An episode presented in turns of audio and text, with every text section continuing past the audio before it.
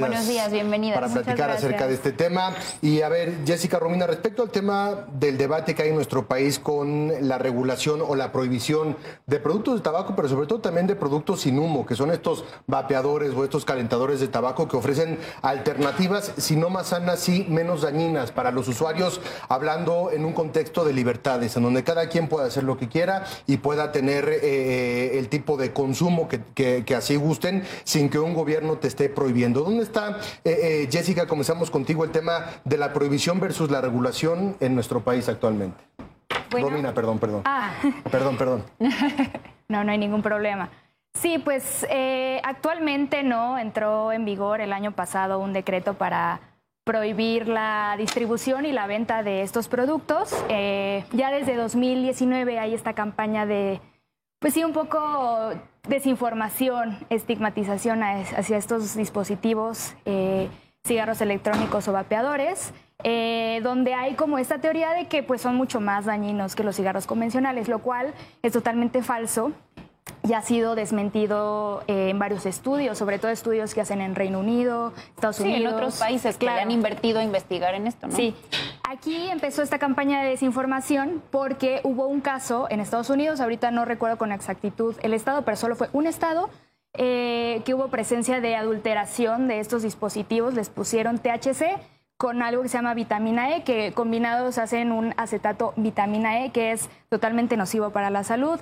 Jessica podrá dar más contexto sobre eso, pero es un daño pulmonar irreversible, hubo demasiadas muertes, ¿no? Eso está súper mal y ahí entra la necesidad de la regulación, de medir la calidad, de saber qué es lo que nos estamos metiendo a nuestros cuerpos. Claro, sobre todo porque realmente con esta prohibición que existe en nuestro país, pues eh, sin duda surge el mercado negro y esto provoca que muchas veces eh, jóvenes menores de edad al no estar regulado, tengan acceso a, este tipo de productos en el mercado negro. ¿Qué implicaciones podría tener que estén vapeando con uno pirata a con uno que esté regulado? Pues definitivamente eh, la necesidad de regular estos dispositivos justo eh, surge de esta parte que existe el mercado negro actualmente. No sabemos actualmente si los jóvenes están consumiendo estos productos y qué contienen. Por eso, eh, debemos, si la salud de los jóvenes es lo más importante, por eso debemos establecer leyes y regulaciones que, uno, eviten que los jóvenes los tengan al alcance de la mano, porque actualmente la prohibición abre la puerta a que los jóvenes en cualquier esquina, en cualquier tienda, lo puedan conseguir. Y además que tengan ingredientes de grado médico. Actualmente en Reino Unido, en Francia, en Nueva Zelanda, todos estos está establecido perfectamente qué ingredientes deben de contener y que son ingredientes justo de grado médico para que justo la implicación en la salud sea menos dañosa. y, retomando lo que dice Jessica Romina con respecto a los ejemplos de regulación internacional de, países que han tenido éxito con la reducción del consumo del tabaco quemado y, con la transición a un consumo sin humo, eh, ¿dónde están esas experiencias y esos éxitos de esos países de los que también se refería Jessica? Sí, pues justo, ¿no? Yo creo que ahorita en México vamos sumamente atrasados en mm. ese tema. Eh, no puede ser que en países como Reino Unido, como Nueva Zelanda, incluso Canadá, el gobierno te regale estos dispositivos, te diga, mejor esto que fumar, porque recordemos una, una cosa, ¿no? El cigarro electrónico, el vapeador, inició como una forma de transicionar hacia el no consumo, ¿no? Para personas fumadoras se hizo con ese objetivo. Obviamente, pues el tiempo pasó y hay personas que siguen consumiendo vapeadores o incluso personas que sí fue su primer consumo y lo hacen como de forma este, recreativa, por así decirlo, pero inicialmente es un producto para dejar de fumar. Entonces, por eso yo sí soy muy puntual. Aquí no estamos recomendando absolutamente nada, ¿no? Ni vapear ni fumar. Es mejor no hacerlo, es mejor dejar de hacerlo, pero si se va a hacer, es mejor hacer, hacerlo con un vapeador, con un cigarro electrónico que sí tiene daños mucho menores, que eso no quiere decir que no tenga daños, claro que tiene daños ninguna sustancia psicoactiva es inoca. La, la nicotina eh, no tiene una dosis de seguridad, que tú dices, consumo esta dosis y estoy perfecta de salud, no, pero sí es una alternativa para esas personas que no quieren o no pueden dejar de fumar. Ahora, hay otro tema también muy importante, retomando un poco eh, lo del mercado negro. Eh, todos los productos que se venden, que se comercializan, que están regulados, pues obviamente generan eh, derrama, generan un negocio y pago de impuestos también. Todo esto que se vende en lo oscurito, pues está dejando de pagar impuestos. No solamente son las implicaciones a la salud porque no sabemos qué traen, sino que ahí hay una lana que se está perdiendo. Claro, totalmente. Y están sobreregulando una sustancia que es legal, ¿no? Que es la nicotina. Solamente están prohibiendo una vía de administración que es mil veces más segura. Entonces no tiene ningún sentido. Podemos recabar mejor esos impuestos y utilizarlos para mejores campañas de prevención de cesación, pero también para reducción de riesgos y daños para las personas que están fumando actualmente. ¿Cuáles son, Jessica, los, estudios más específicos, más certeros, eh, eh, de mayor calidad que se han hecho a nivel internacional respecto al vis a vis, el tabaco quemado y, y ese consumo a eh, los productos sin humo? Claro. Pues los países que llevan la batalla contra esta epidemia del tabaquismo y que han hecho más estudios está Reino Unido, que es como el padre de los vapeadores ahorita.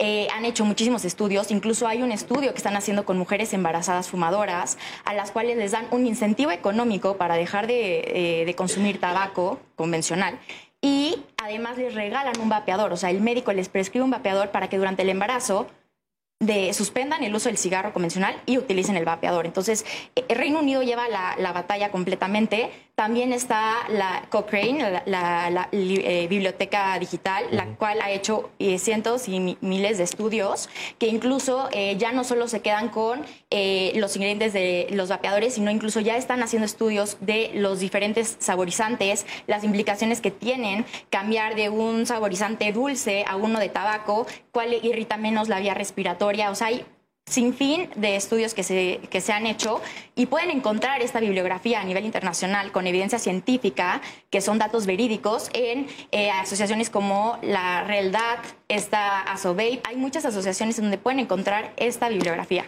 ¿Cuál sería entonces el camino o la forma en la que deberíamos de hacer la transición de esta prohibición como tal a la regulación?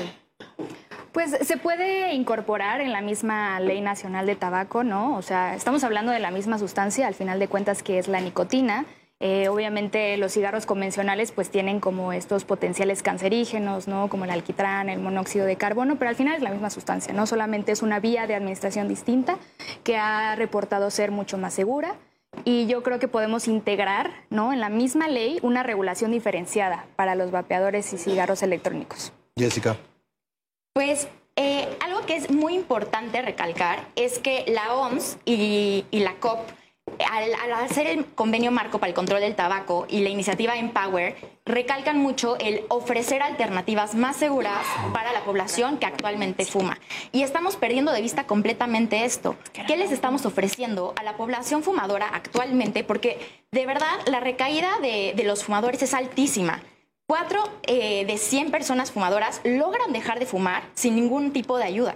Y actualmente les estamos cerrando las puertas a aquellos fumadores que quieren dejar de fumar pero no lo han logrado con una alternativa que incluso el King's College, eh, los investigadores han dado una efectividad del 65%. Actualmente 4 millones de mexicanos han dejado de fumar gracias a los vapeadores. ¿Y qué estamos haciendo nosotros? Cerrándole las puertas y la posibilidad a esas personas de tener un menor daño en su salud. Sí, también eh, eh, la entrada lo que hablaba Antonio respecto al mercado negro y el peligro que eso representa para las personas que, como quiera que sea, van a encontrar el tipo de sustancia que, estén buscando. Y tienes una política pública prohibicionista respecto a ese tipo de cuestiones y lo único que estás generando no es una mayor salud pública, sino un peligro absoluto para las personas que así lo deciden, entendiendo que, como decíamos, no es bueno, no es sano ninguna de las dos opciones, pero es mucho mejor tener una herramientas y productos que te permitan una transición algo mucho menos dañino a lo que está consumiendo actualmente. Así es que yo les agradezco muchísimo que nos hayan acompañado aquí en este Día Mundial sin Tabaco. Muchas gracias Jessica, gracias Romina y seguimos al pendiente de este tema, por supuesto.